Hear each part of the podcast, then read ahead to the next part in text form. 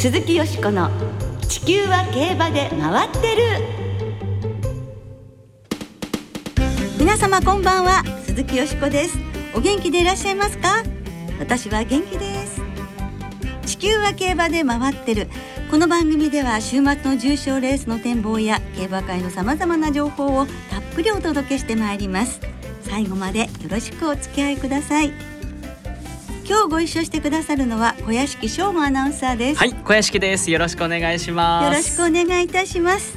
もうね11月に入って最初の放送ということでございまして、うんはい、今年も残りあとわずか2ヶ月。ね2ヶ月ですか。あっという間ですね、え。ー、本当に。やり残したことありますか？そうですね。あの家の掃除とかですかね。年末のお掃除今までずっと貯めてたんでそろそろやらないとなと いう時期ですかね。あこれからね少しずつね、ね、はい、はい、それは私もその通りです。はい。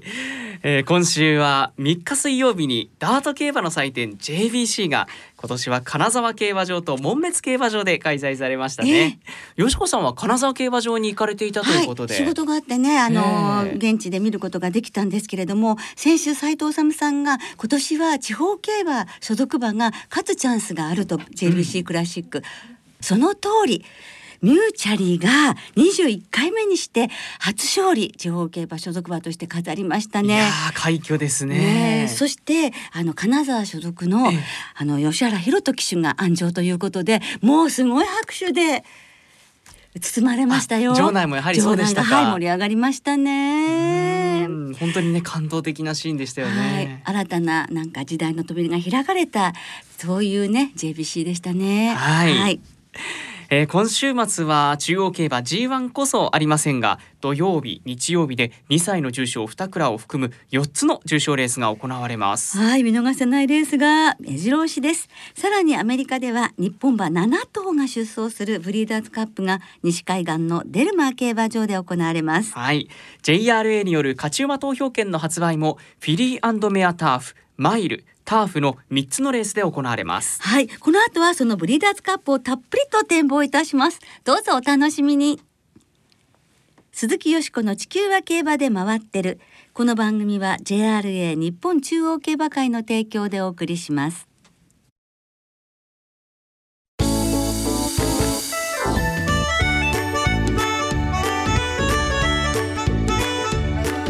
鈴木よしこの地球は競馬で回ってる。今年は7頭の日本馬が出走。アメリカ競馬の祭典ブリーダーズカップ大展望。今日は今週末アメリカのオデルマー競馬場で行われるブリーダーズカップを展望してまいります。今年は7頭の日本馬が6つのレースに出走予定していますね。はいそうなんですよね。えー、では今年出走予定している日本馬出走順にご紹介していきましょう。現地時間5日金曜日日本時間6日土曜日には森秀幸厩舎のジャスパーグレイトがブリーダーズカップジュベナイルに登場します。えそして日付が変わって現地時間6日土曜日日本時間7日日曜日にはまずブリーダーズカップダートマイルにジャスパープリンスとピンシャン。こちらも森厩舎の2頭です、はい、え続いてブリーダーズカップフィリーメアターフに矢作義人厩舎のラブズオンリーユー。ブリーダーズカップスプリントに森厩舎のマテラスカイブリーダーズカップディスタフに矢作厩舎のマルシュロレーヌ。そして最後に藤原英昭厩舎のヴァンドギャルドがブリーダーズカップマイルに出走を予定しています。はい。このうち馬券発売が行われるのはラブゾーンリーユーが出走するブリーダーズカップフィリーメアターフ。バンドギャルドが出走するブリーダーズカップマイル。そして日本の馬は出走しませんがブリーダーズカップターフ。この3つのレースです。はい勝ち馬投票券の発売は JRA のインターネット投票により7日日曜日の午前1時から発送予定時刻の2分前まで行われる予定です。はい。なお発売するレース3つのレースすべてで、えー、補欠馬繰り上がりの可能性がなくなった場合には発売開始時刻が早くなる予定です。はい。詳しくは JRA のウェブサイトなどでご確認くださいますようお願いいたします。それではここでゲストをご紹介いたしましょう海外競馬といえばこの方。サラブレッドインフォメーションシステムの奥野陽介さんです。こんばんは。こんばんは。今日はですね馬券発売される3レースを中心に奥野さんに展望していただきます。まずは今年の舞台となるデルマ競馬場の特徴から教えていただけますか？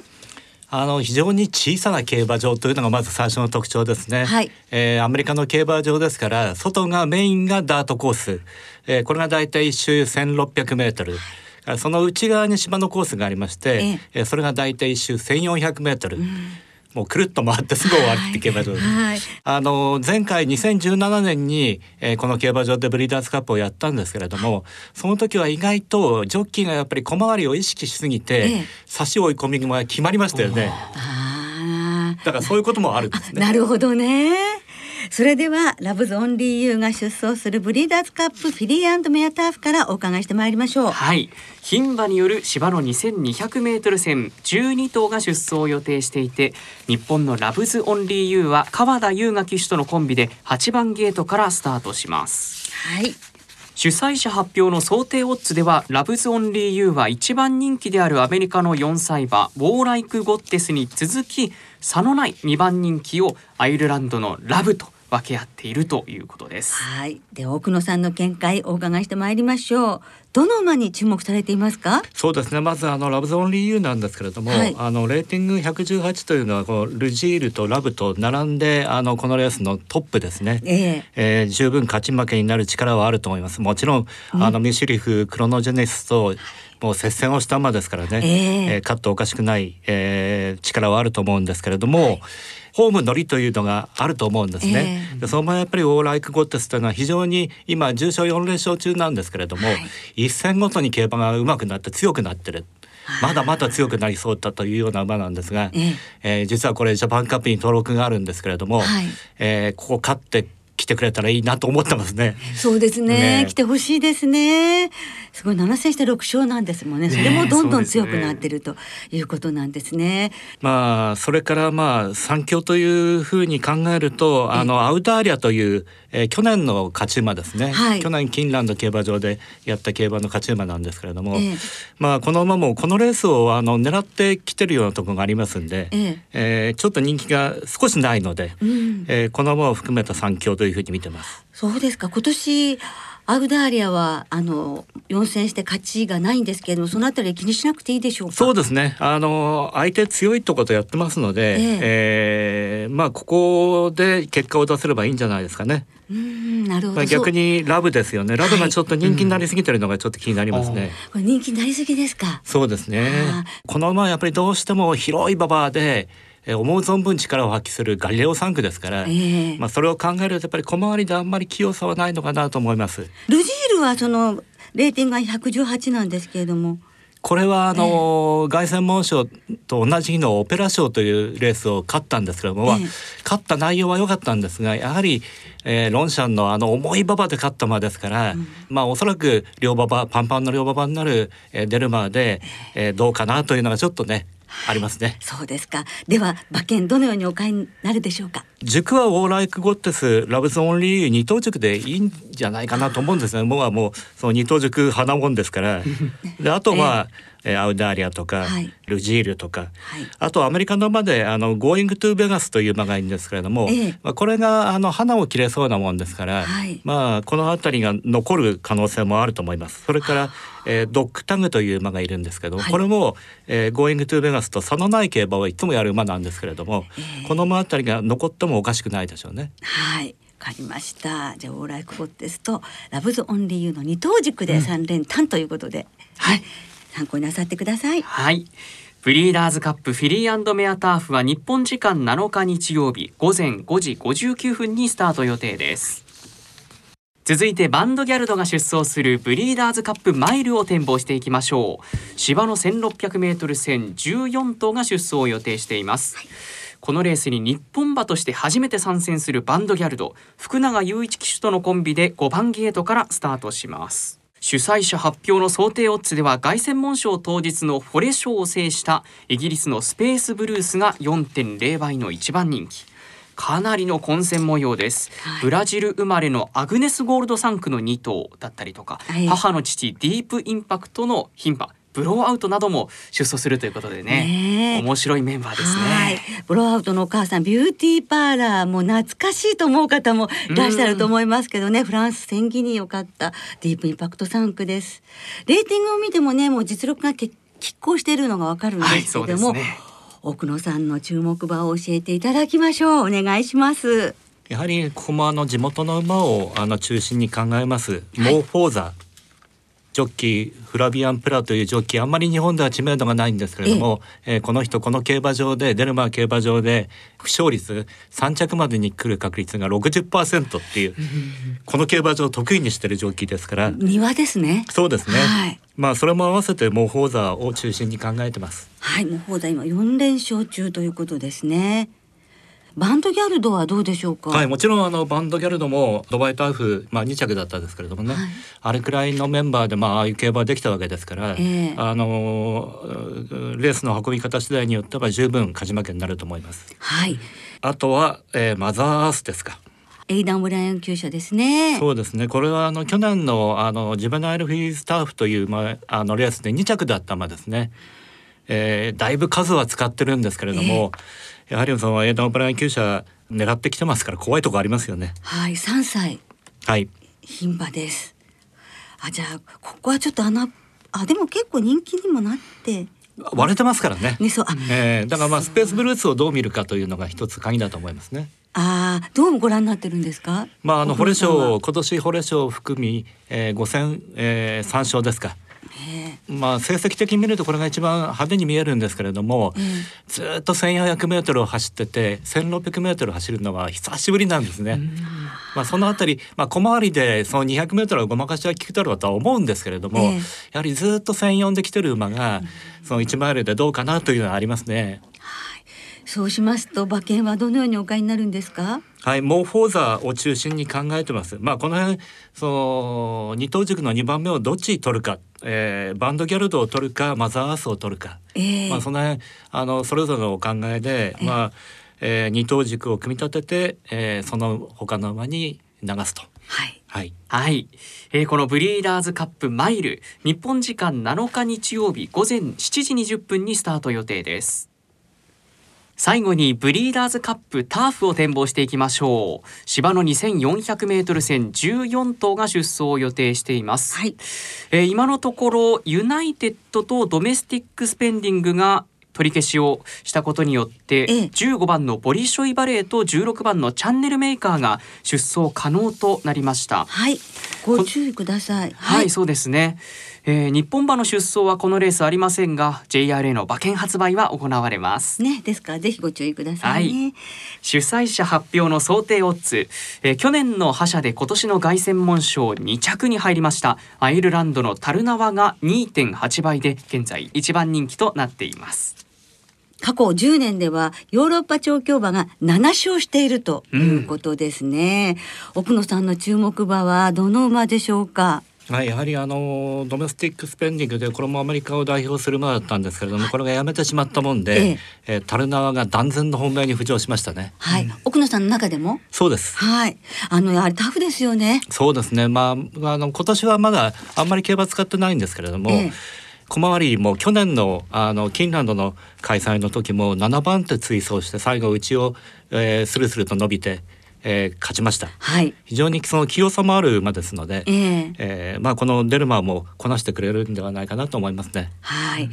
ただ僕はここでね2頭いなくなったじゃないですか、えー、それであの繰り上がり2頭出られますよね。はい、で、えー、老兵チャンネルメーカー出てくるんですよ。えー、でこれがブリーダースカーフターフ4回目の出走、挑戦。で去年は3着だったんです。で今年成績が悪くて忘れられてて、えなおかつ補欠に追いやられて、え まるっきり人気ないんですけれどもこれが花へ行きそうだという感じですね。はい、でもこう振り上がったんですから運がありますよね。ありますね。これで歯が行ってみんなが馬鹿にするようだと、もしかしたらというのがあるかもしれないですね。あですからちょっと狙ってみたいっていうことですね。はい。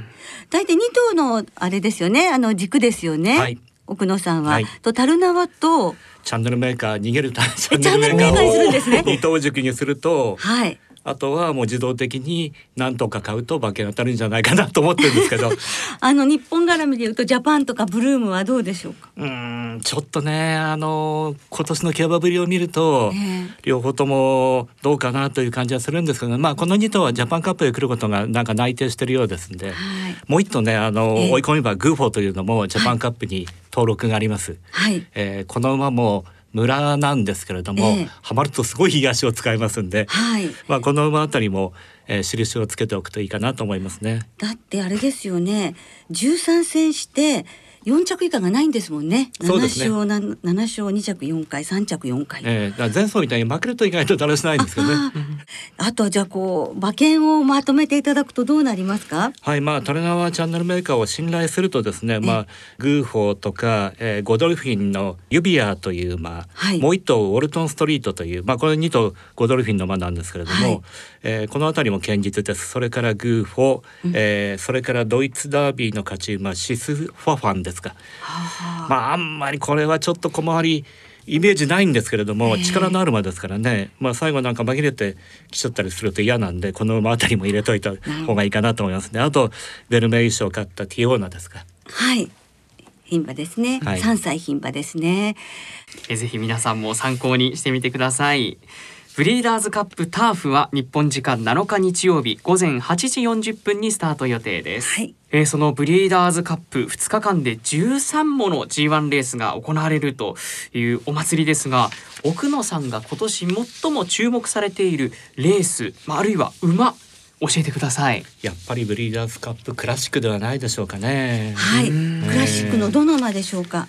今一番強いエッセンシャルクオリティという、まあ、これもゴドルフィンの馬なんですけれども、はい。まあ、この馬ケンタ春のケンタッキーダービーは4着でした。あのスタートでちょっと不利があって4着だったんですけどもその時に1位入選の馬がメディーナ・スピリット、はい。えー西海岸のボブ・バファート厩舎の、えーエースなんですけどもレースの後に禁止薬物が出て、えー本来だったら一発失格なんですけれども、まあ、ボブ・バファート調教師が今提訴をして今あの再検査を求めたりしててまだ結果が出てないんですね。はいでボブ・バファート調教師は、まあ、やはりあの自分の潔白というか、はいえー名誉を守るためにはここ絶対負けられないレースだと思うんですね。ええだからメディーナ・スピリット対エッセンシャル・クオリティというのは非常に見ものだと思いますね。はい。本当に楽しみですけれども、まだあの国際レースは来月も行われまして、奥野さんには来月、香港国際競争の前にご出演をいただく予定ですので、その時もどうぞよろしくお願いいたします。よろしくお願いします。はい。えーラジオ日経第一では7日日曜日午前5時30分から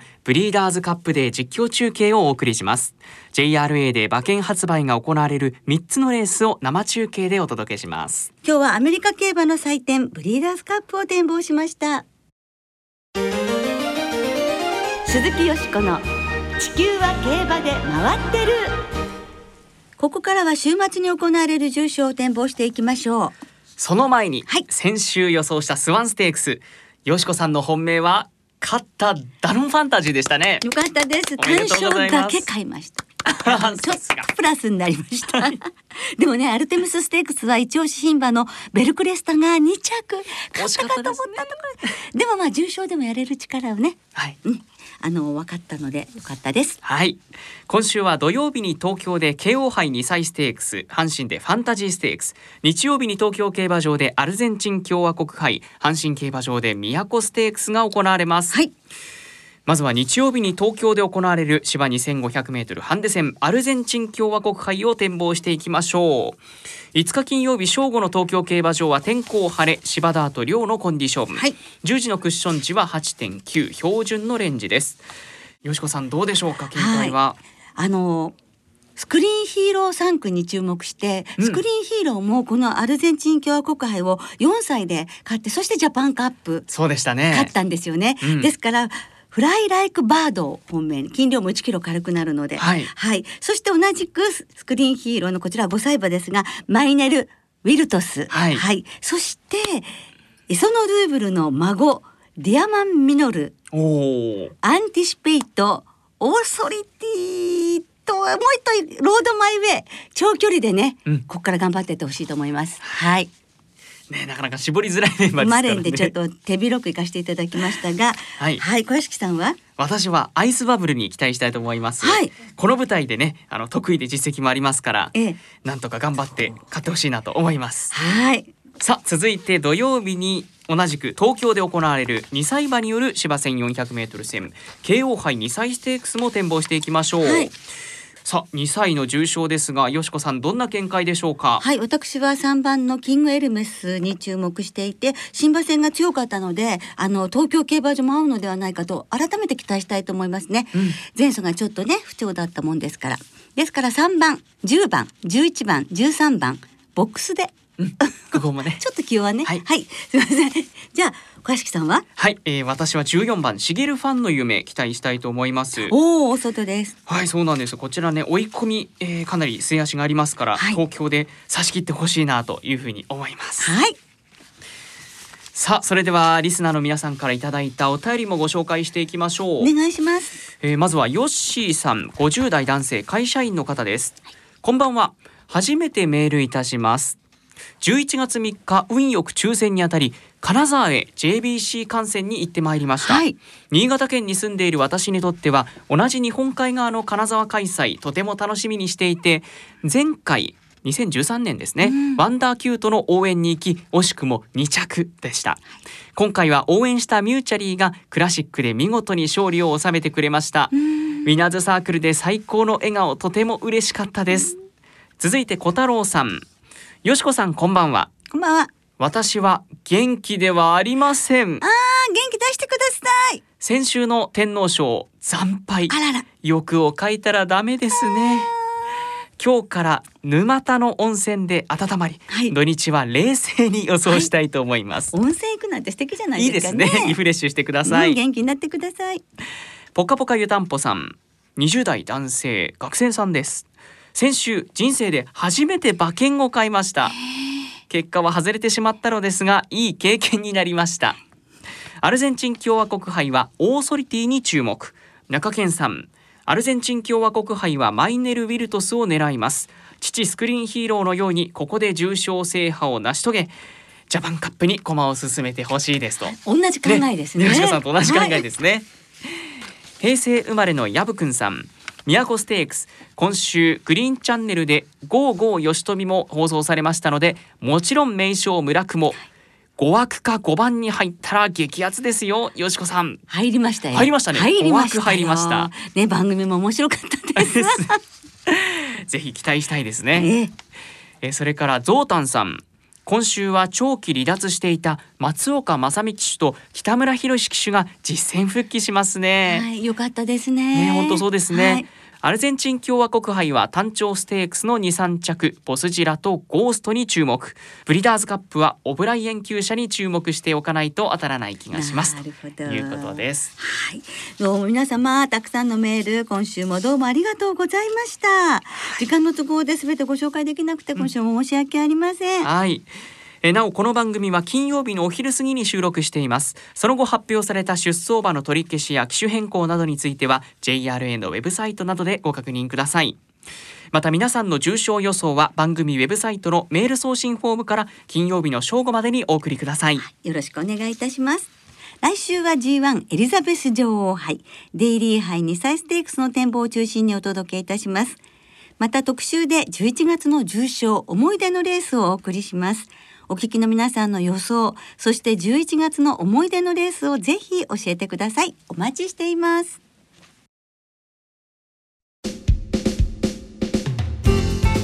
そろそろお別れの時間となりました。今週末は東京阪神そして今週開幕の福島3つの競馬場でレースが行われます2歳戦は3つの競馬場で33レースあります。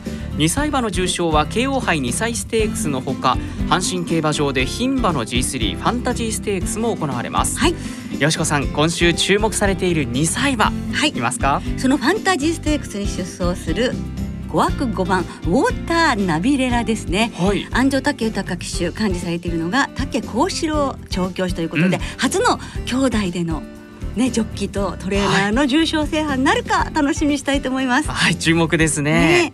えー、その2歳戦は単勝がお得です。全競馬場全レースの単勝を対象に通常の払い戻し金に売上の5%相当額が上乗せされ払い戻しされます。そして今週も東京阪神福島3つの競馬場ともに事前にネット予約で指定指定席を購入された方だけがご入場いただけます。はい。